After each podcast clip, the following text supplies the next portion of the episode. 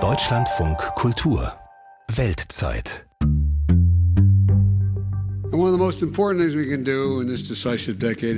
eine der wichtigsten Sachen, die wir tun können in dieser entscheidenden Dekade, um das 1,5 Grad Ziel zu erreichen, ist die Methanemissionen so schnell wie möglich zu reduzieren. Denn es ist eines der potentesten Treibhausgase. Deshalb haben wir beschlossen, bis 2030 seinen Ausstoß um 30 Prozent zu senken. So hat US-Präsident Joe Biden den sogenannten Global Methane Pledge kommentiert, eine Absichtserklärung, zu der sich Ende 2021 rund 100 Staaten bekannten. Denn wer das Klima retten will, der muss die Treibhausgase senken, nicht nur CO2, sondern auch Methan. Soweit so gut. Aber wie kann man das erreichen? In Neuseeland versucht man hinzukriegen, dass Schafe und Kühe weniger rülpsen und pupsen. Mein Name ist Katrin Materna. Hallo.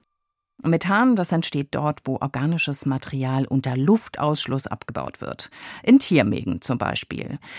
In Neuseeland kommen auf 5 Millionen Einwohner 10 Millionen Kühe und 26 Millionen Schafe. Das ist ganz schön viel Methan, das da entsteht. Und die Regierung will deshalb Farmer ab 2025 dafür besteuern.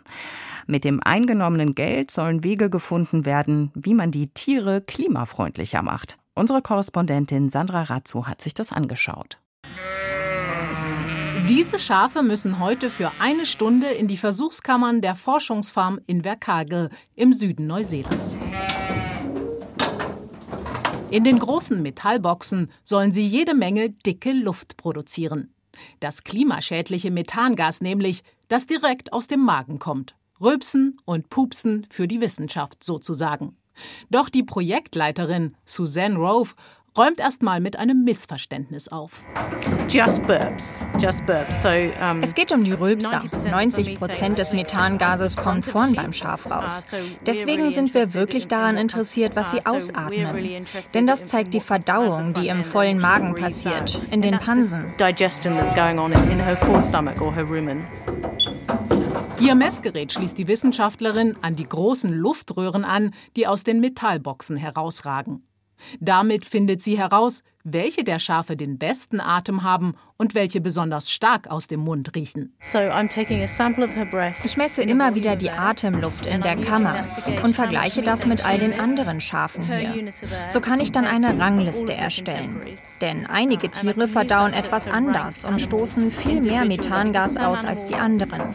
Und wir wollen die herausfinden, die am wenigsten ausstoßen. Und die werden dann weitergezüchtet. Seit elf Jahren hat die Wissenschaftlerin bereits die Mission, die zum Himmel stinkt. Und nach drei Generationen atmet ihre Herde inzwischen 13 Prozent weniger Methangas aus als am Anfang des Versuchs. Bei Methangas können wir sehr schnell etwas bewirken. Wenn wir das Methangas in der Atmosphäre verringern, haben wir sehr schnell eine Veränderung. Bei CO2 dagegen ist das eher langfristig zu sehen. Deswegen ist das eine Riesenchance für Viehzüchter, eine echte Veränderung zu bewirken.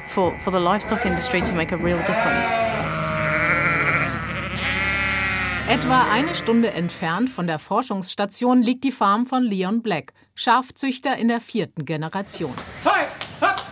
Er ist einer der ersten Farmer, der das Zuchtprinzip der Wissenschaftler auf seiner Farm in die Praxis umsetzt. Ihm war wichtig, dass seine 5000 Tiere nicht nur weniger Mundgeruch haben, sondern mindestens genauso viel Fleisch und Wolle abwerfen.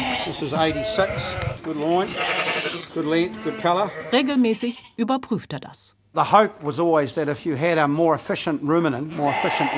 Ich hatte immer die Hoffnung, dass ein effizienterer Wiederkäuer mit einer effizienteren Maschine sozusagen mehr Energie für Milch, für die Wolle, für Fleisch frei hat. Und das scheint in der Tat so zu sein. Wir suchen Tiere heraus, die die Nahrung besser verdauen, weniger Methan ausstoßen und besser wachsen. Das ist eine Win-Win-Situation.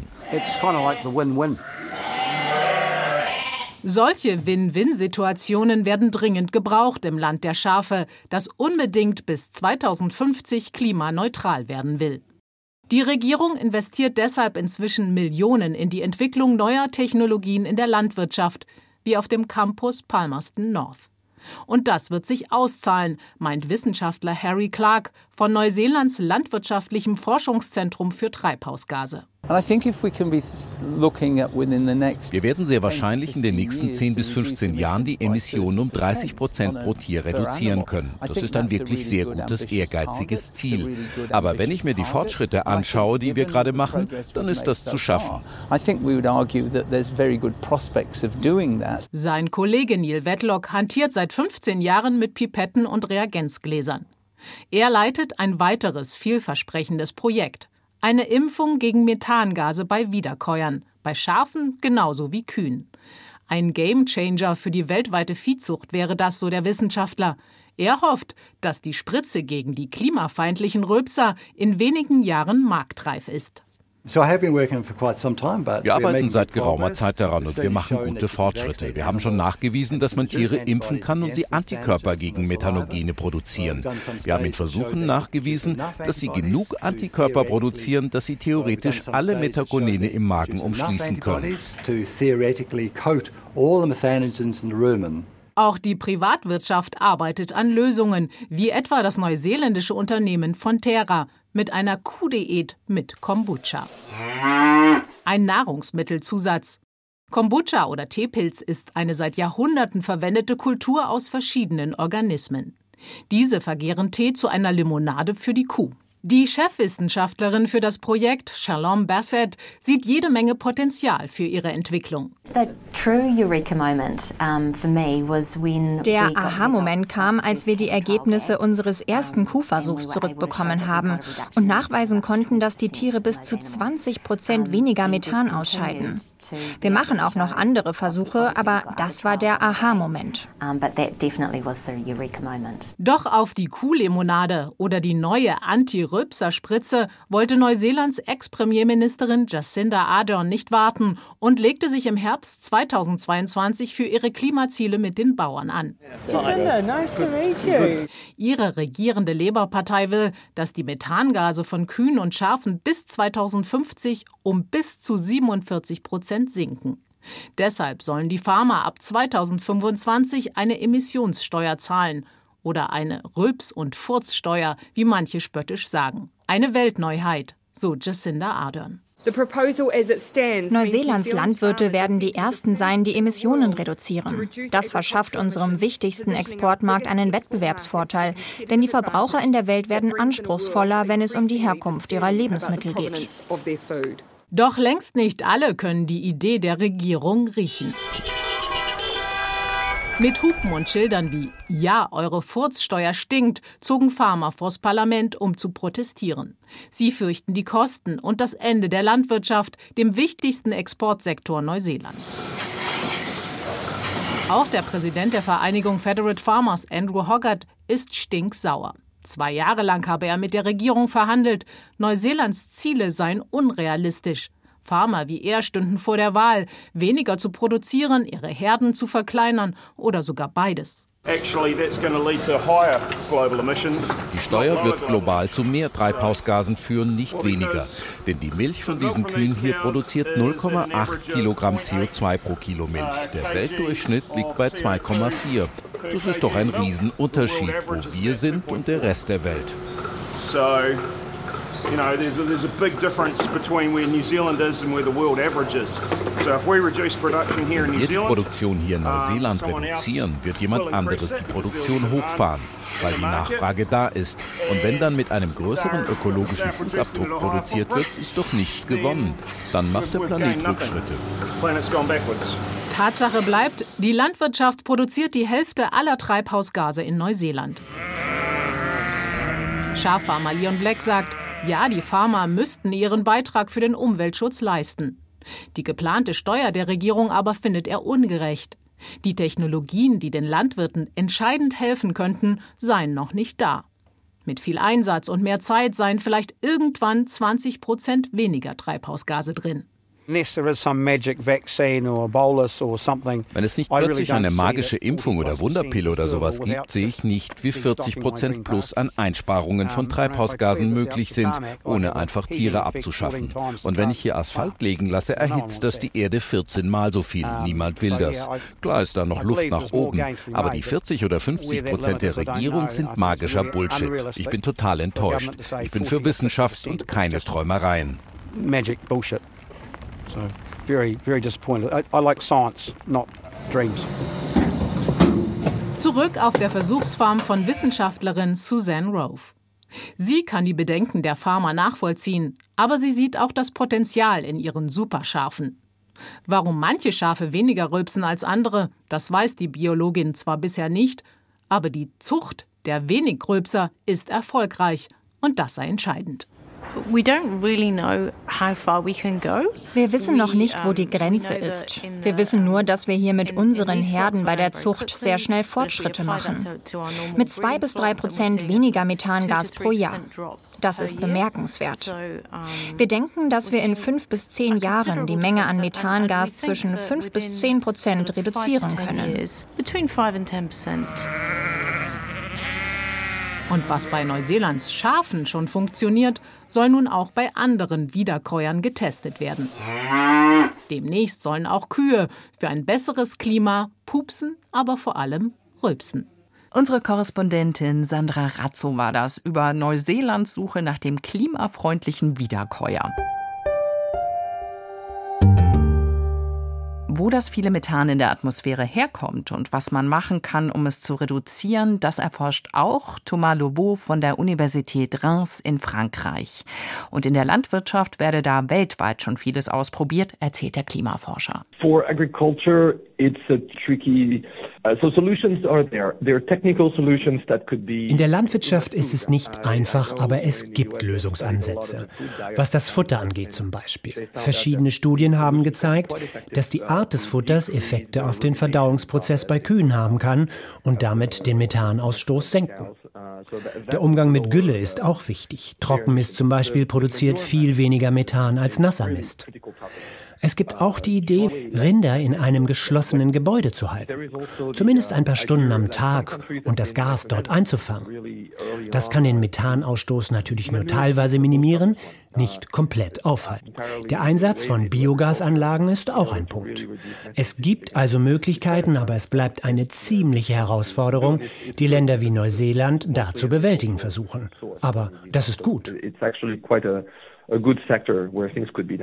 Für Neuseeland ist die Viehzucht die Methanquelle Nummer eins. Aber wie sieht es denn weltweit mit der Verteilung der Quellen aus? So global scale, natural sources are uh, enormous. I mean, they, they represent a large fraction of the total. Global betrachtet spielen die natürlichen Quellen eine enorme Rolle. Feuchtgebiete, Ozeane, Termiten unter anderem. Dann kommt die Landwirtschaft. Der Reisanbau auf überschwemmten Feldern ist eine sehr große Methanquelle, neben den Rindern und dem bereits erwähnten Güllemanagement. Dann sind ja die anderen menschengemachten Emissionen wie Müllhalden oder Kohlebergwerke. Aufgrund der Lüftungssysteme ist die Emission aus Kohle recht gut erfasst. Da wissen wir nur nicht, was wir mit dem Gas machen sollen, das entweicht. Und die Öl- und Gasindustrie. Wir wissen, dass deren Rolle völlig unterschätzt wird und wir mit Schätzungen arbeiten. Insgesamt betrachtet sind Erdgaspipelines und Ölfelder sicherlich nicht die größte Methanquelle, aber wir glauben, dass wir hier die Freisetzung schnell und kosteneffizient senken könnten. Im Vergleich zur Landwirtschaft, wo wir nun mal nicht so leicht das Gas auffangen können, das aus der Kuh kommt compared to agriculture where we can just collect the gas coming out of the cows easily. Die fossile Energiewirtschaft bietet also besonders gute Einsparmöglichkeiten. Sie sagen jetzt aber, dass das Methanaufkommen in diesem Bereich immer noch unterschätzt wird. In Ihrer Arbeit versuchen Sie das zu ändern und dazu beizutragen, es besser zu erfassen. Wie gehen Sie da genau vor? Yes, I've been exploring the use of satellite data ja, wir haben Satellitenaufnahmen genutzt, um große Gaslecks zu erkennen. Ich spreche hier von wirklich großen Lecks. Stellen Sie sich eine Pipeline vor, die in den Himmel ragt, so groß. Mit diesen Daten hat man einen globalen Blick. Die Kernidee war, so viele Bilder von den Methankonzentrationen zu sammeln wie möglich um herauszufinden, wo die Leckagen aufgetreten sind und welche Menge freigesetzt wurde. In dieser ersten Studie ging es um das globale System, also darum, möglichst die Gesamtheit der Lecks auf der ganzen Welt zu erfassen. Jetzt nutzen wir hochauflösende Satelliten. Das heißt, die Abdeckung ist nicht so gut. Wir sehen also nicht mehr jeden Tag die Methanemissionen auf der ganzen Welt, aber wir erkennen eine Menge von ihnen viel detaillierter, in einer viel höheren Auflösung. Und so können wir jetzt sagen, bei welcher Infrastruktur genau es zu Austritten kommt. Gegenwärtig ist es also das Ziel, nicht nur die Welt abzudecken und alle Lecks der Welt zu kartieren, sondern nachzuvollziehen, was sie verursacht. Not just cover the world and map all the leaks in the world, but it's also to understand what is causing them. Und können Sie schon sagen, was Sie herausgefunden haben und welche Schlüsse Sie daraus ziehen? So we have ideas when we looked at the giant ones, we had a couple clues. Ja, es gibt Hinweise.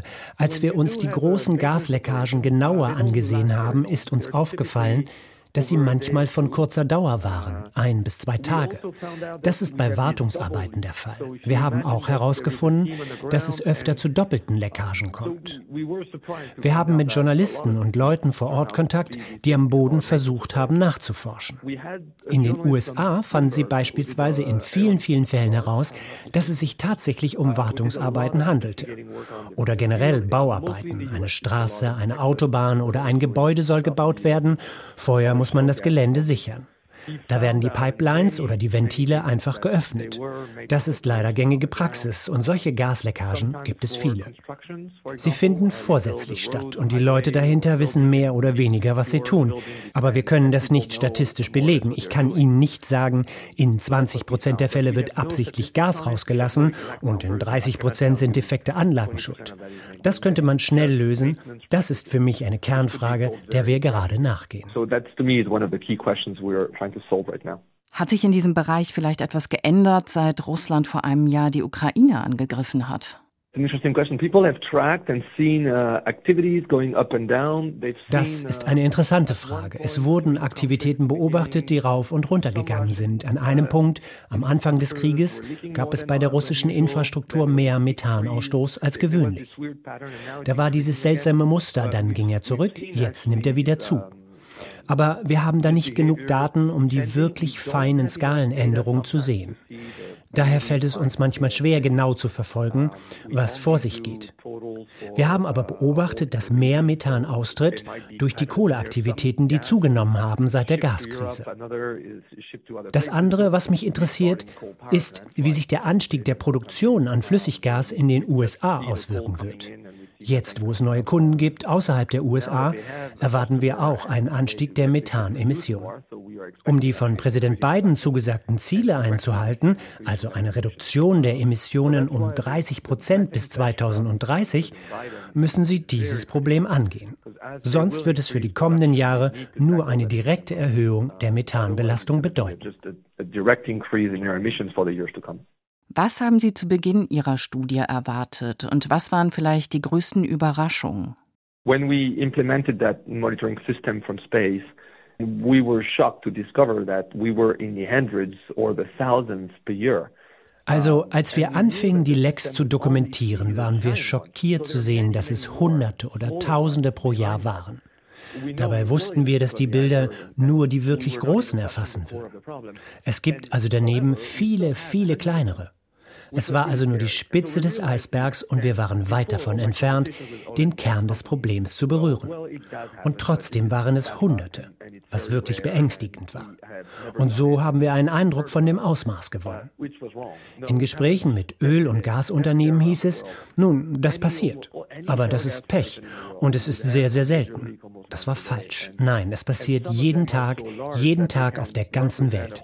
Manche der Lecks sind so gigantisch, dass sie ein Jahr lang eine ganze Stadt mit Millionen von Menschen oder manchmal sogar ein ganzes Land repräsentieren könnten. Wir waren schockiert zu sehen, dass das Problem System hatte.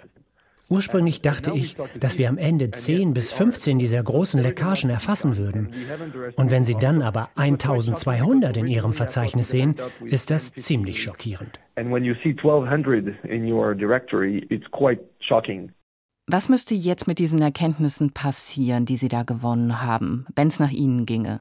actions being, at least we know laws are being drafted, regulations are in place. Es tut sich ja schon einiges. Gesetze werden entworfen, Regulierungen wurden verabschiedet.